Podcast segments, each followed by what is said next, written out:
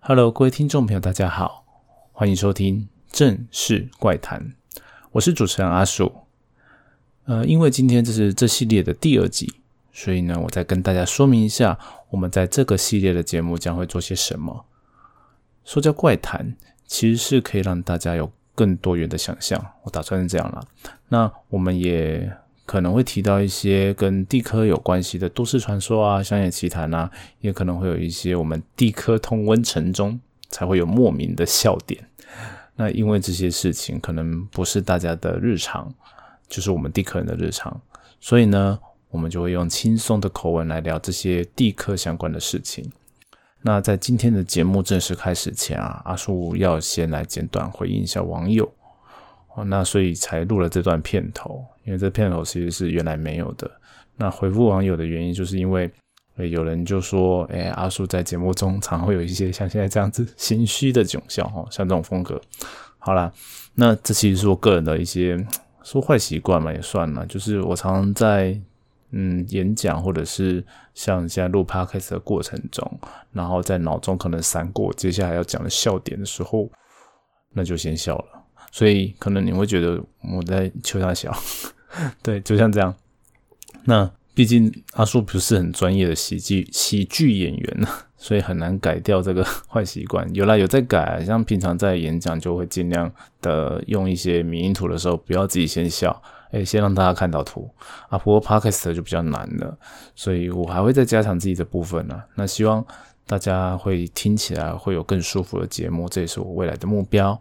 那今天的节目还是有一点点奇怪的这种，像网友讲说这叫囧笑，就是很囧的那个囧囧笑，那就请大家多多包涵喽。那我们来听听今天的正式怪谈。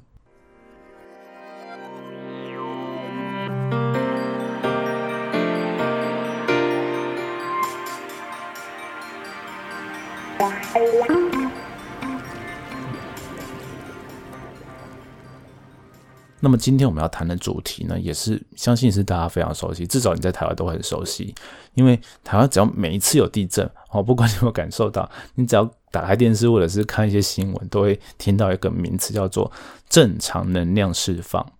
哦，大家如果还不记得的话，通常就是它完整的句子会是说：哎，某某就是这一次地震是因为欧亚板块跟菲律宾海板块呃相互碰撞，巴拉巴拉巴拉之类的。然后因为台湾在这个地方，所以它就常有地震。那这一次的地震呢，也是一种正常的能量释放。啊，它完整一点是这样了，但是啊，像一些刚认识的朋友，他就会说：“，你们好像每次都说地震，哎是正常，那到底哪一次不正常？” 然后接下来我就会说：“只要是天然发生的地震都算正常哦。”哦，然后接着有人就会说：“靠腰，那你们到底是在讲这种，是在跟大家说什么？就是你讲这个到底意义在哪里嘛？”所以，嗯，我们就从地震成因开始跟大家简单的讲，就是。地震大部分大部分都是天然的，这个尤其是在台湾这种板块跟板块的交界，因为我们有很多的断层啊，或者是板块之间的作用，造成地底下一些盲断层之类的。好，这些断层啊、盲断层啊这种跟板块有关的作用的地震呢，其实在所有天然地震里面是占百分之九十九以上，哦，绝大多数的。那所以呢，我们讲说那个地震是正常能量释放，大概九成九以上不会错了。哦，可是当然还是有一些地震，它不是所谓的自然的地震，哦，不自然的，不自然讲听起来好像很奇怪，反正就是跟人为活动有关的。那我最常跟朋友们分享，就是发生在亚洲，对，近年来 蛮常遇到的一个。非人为的地震，说蛮长，其实也蛮不长的啦。因为如果这个东西蛮长，会很可怕，因为那叫做核子试爆。好，而且它是一个相对于你所谓的人为地震里面几乎是最大的一种类型的。因为像前几年吧，那个北朝鲜、北韩哦，他们在试爆核子弹的时候，虽然在地下。但是它其实从地震仪啊，可以去计算它的地震规模，可以达到六点零以上哦。那你在想说，六点零以上的地震发生在台湾，虽然它不一定会造成什么灾害，但是它至少都会让局部的地方的人非常有感这个大家应该都有一些体会 因为规模六六点以上的地震，可能每年都会发生个几次。然后，如果是像你住在花莲啊、台东啊那些，就会更明显了。那所以呢，我们其实可以用地震仪的讯号去分辨它是爆炸产生的还是天然产生的。对，当然我们先用 Podcast 很难给大家图示去修了，但是呃，我们会放在资讯栏里面。其实阿树以前有写过文章啊，天然的地震那个地震的波形跟核子试爆长得是完全不一样的。那核子试爆它其实。最开始有一个 P 坡，然后接下来呢就是衰减掉了。但一般的地震其实它前面是一段比较小的 P 坡，那就是在水平上突然变大，那就 S 波。好，它反正它不用记啊，反正就是 我们可以把它分得出来就对了。所以基本上啊，嗯，地震学家，比如说像气象局那些大家在做测报的人，他们一看到你就知道说啊，这就天天然地震啊，典型的天然地震啊。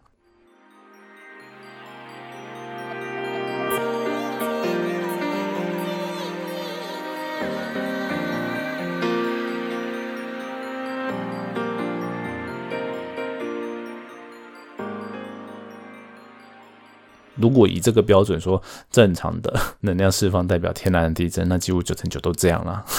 所以当然应该大家不是想要听这样，而且要讲这样的意思，其实也不希望大家往那个方向想。那到底往什么方向想？我会觉得说是，嗯，大家可能会比较关心的，应该是说，假如今天我们发生了一个地震，它会不会是后续可能有跟大地震或者是一样大地震的一个讯号？那大家是不是应该要特别注意，应该要特别小心？我想你们应该是想要知道这样。至少阿叔假想自己是一个普通人都不懂地科知识、地震知识的时候，应该是会想要知道这样。所以，那到底能不能做到？嗯，那先讲结论就是不行。现在的科学还是没有办法很明确告诉你这件事情啊，所以不可能会有人去担这个责任去跟大家讲这样。所以。要看待这个问题，其实可能大众会想要知道的，应该是啊，你们科学家到底是怎么看待地震的？那假如今天发生这个地震，嗯，你们有没有办法给我们一些建议？好吧，那今天阿叔就很简单的跟大家讲，因为我们这节目不是教大家地震知识，但是其实还是要讲一点点，说我们为什么会去判断那个地震，哦，它到底大家需不需要担心？那通常我们要判断一个地震它有没有怪怪的，哦，用怪怪的来形容好了。它通常会有三种方式，就是第一个是地震，它是不是发生在说我们本来就知道常常会有地震的地方啊？假如这地方它常常就发生呢，然后发生今天发生这个规模，可能是在我们预想的范围内，就可能过去有发生，然后大概知道它的频率是多少。哦，譬如说这个地方它常常发生规模五点零到六点零之间。啊，今天发生了一个规模五点五，我们就可以跟大家说说，哎，这个发生这样的地震，过去频率大概是怎么样了？那假如说，哎，后续的地震没有再更大或怎么样，哦，大概就是这样子，那大家不用担心。好，这是一个。那今天当然，如果它发生了很多个或者是很大地震的时候，哎，它真的就怪怪的。好，那就要特别小心。那第二个呢，就是这地震能不能用科学 去解释？比如说，诶，从地震坡好了，我们得到的资料说，诶，告诉我们这个是震断层。好，那但是呢，从地质，先 不用管大家知不知道，就是另外一套方法说，诶，这不是哦，这以前的地质学家都觉得这是逆断层。你今天发生震断层，嗯，那应该是不一样的东西之类的。那这东西就是可能科学家要去进一步研究才会知道，所以他也没办法告诉你，直接告诉你说啊，这个你要特别小心，这真蛮难的。好，那第三种的话，大概你要说有机会有，但是也是很难啊。比如说，就是我们呃有时候会讲说一个比较大的地震，它之后可能会有一些余震。那其实像大地震有一个叫主震、余震跟前震，它怎么定义出来？其实很简单，就是呃一个连续，比如说一一天一个一天之内，或者是一个礼拜之内，它连续发生几次地震，然后这些地震都发生在附近，然后在一起，就是不管时间跟空间，它都很接近的时候，然后那个地震呢最大那个就叫主震。那它前面如果有一些比较小的，就会叫它前震。然后呢，它之后又靠我自己讲的笑，之后比较小的那些地震叫余震。只是说，呃，在统计上我们可以发现说，哎，主震之后的余震应该要越来越小，越来越少。那每个地方它都有它自己一套的规律。好了，那今天如果某一个地震它发生之后，它后续的一些地震没有照着这个规律的时候，我们就觉得啊，这个地震有点奇怪。哦，但是听起来就觉得会很吊诡，就是 到底地震学家没有办法判断说，哎，这个地震它是主震还是某一个大地震的前震，只能说很难。尤其是我们资料，呃，像地震现在才一百年的资料，其实你说很多一点都不多啦。哦，因为地球上发生地震的历史有多长？哦，几千万年以上。OK，所以我们。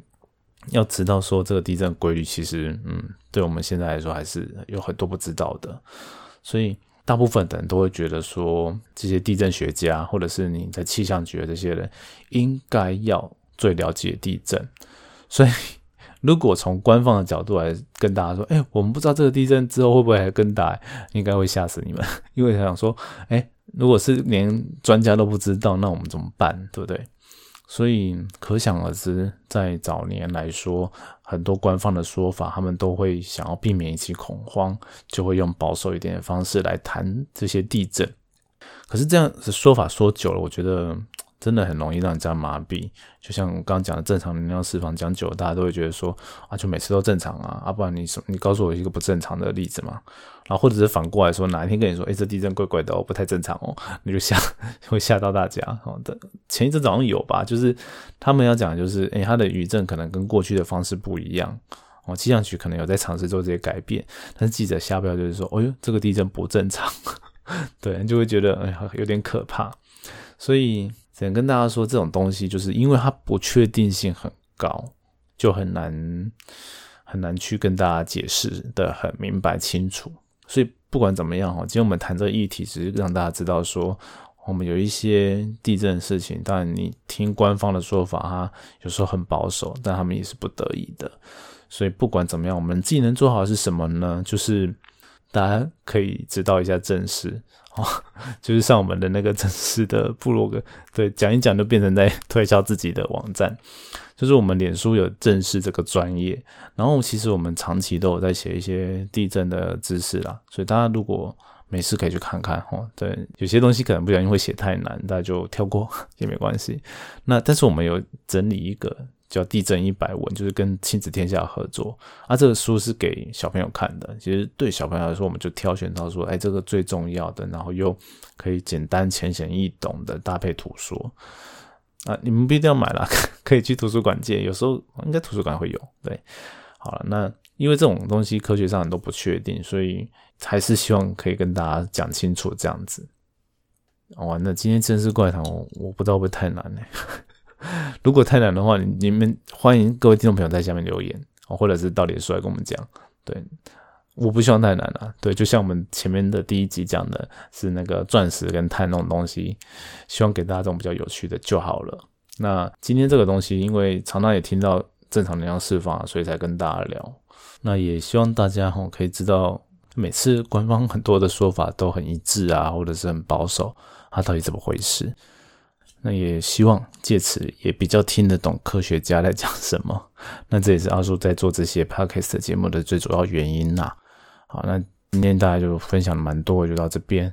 那也希望嗯可以继续听我们这个正式怪谈，然后也欢迎提供我们各种觉得有趣啊，或者是想要知道，都可以告诉我们。那我们花一点点时间跟大家简单的聊一下。